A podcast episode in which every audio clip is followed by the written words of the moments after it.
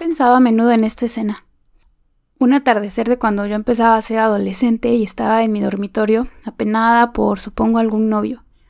Mi padre entró, se sentó a mi lado y me dijo que todo lo que tenía que hacer para dejar de estar triste era pensar, una por una en todas las escenas que me habían provocado esa tristeza, que repasara el dolor una y otra vez hasta gastarlo, hasta que cuando pienses en eso ya no te produzca nada, dijo.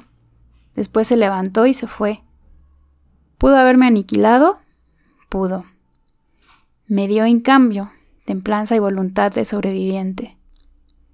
Hay un poema llamado Desiderata del poeta chileno Claudio Bertoni que dice, piensas que despertar te va a aliviar y no te alivia.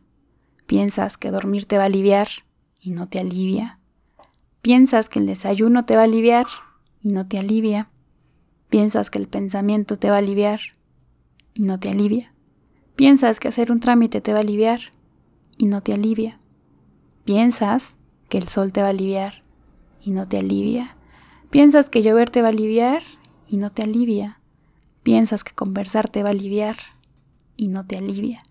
Piensas que oír las noticias te va a aliviar y no te alivia.